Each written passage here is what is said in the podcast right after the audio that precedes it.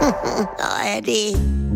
Frühstück bei Stefanie. Es ist ja, wie es ist. Und das sind ihre Gäste. Herr Ahlers, Ja, das tut dir nichts zu sagen. Udo Ja, das kann's haben. und Opa Gerke. Tiffy, machst mir Mettbrötchen? Mir muss ich jetzt schmieren. Mich und Zucker nimm dir selber, ne?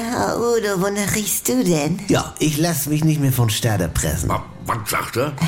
Wie meinst du das denn, Udo? Ja, ich bin vorsorglich endgültig auf Zigarillos umgestiegen, weil wenn Zigaretten noch teurer werden, ohne mich. Was soll da denn nur? Das stinkt ja noch mehr. Hallo, 17 Zigarillos für 1,15 Euro.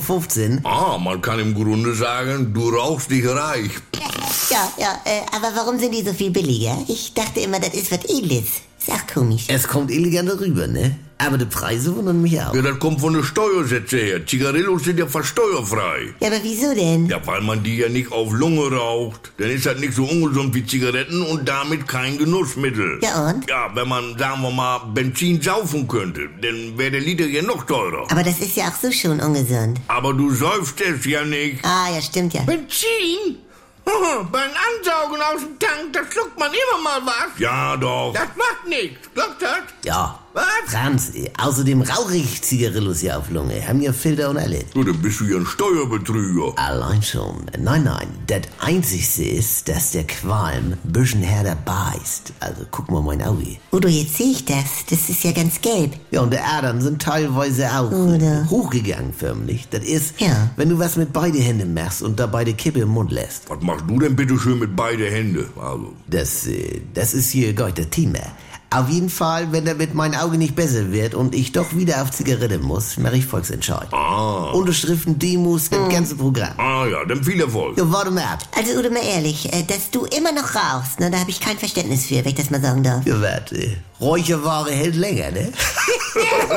ja, es ist so, so. Äh, Was war der Riesel? Ich brauche noch Zahlungsverpflichtung mit sechs Buchstaben. Deckel, ne? Freundchen. Ach so.